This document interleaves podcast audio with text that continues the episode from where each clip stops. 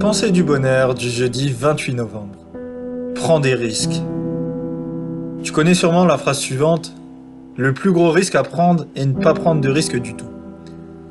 Et en liant ce petit bout de phrase avec les théories sur la recherche du bonheur, j'ai pu comprendre que l'absence de risque, c'est pas un élément qui nous rapproche du bonheur.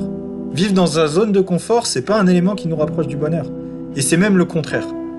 En effet, lorsque tu vas prendre des risques, tu vas aller vers un but, vers un objectif qui est peut-être difficile à atteindre, qui va te faire sortir de ta zone de confort, de ce que tu connais, de ce dont tu as l'habitude de faire, mais un objectif qui te fait vivre. Alors pour te rassurer et t'inciter à prendre des risques et à aller de l'avant et à profiter un peu plus de ta vie, euh, rappelle-toi toujours la définition d'un risque. Un risque c'est quoi? Un risque c'est la probabilité qu'un élément irréversible se produise. Sauf que la plupart du temps, dans notre société actuelle, même si tu subis un échec, si tu as pris une mauvaise décision, si tu as fait un mauvais choix, c'est rarement irréversible.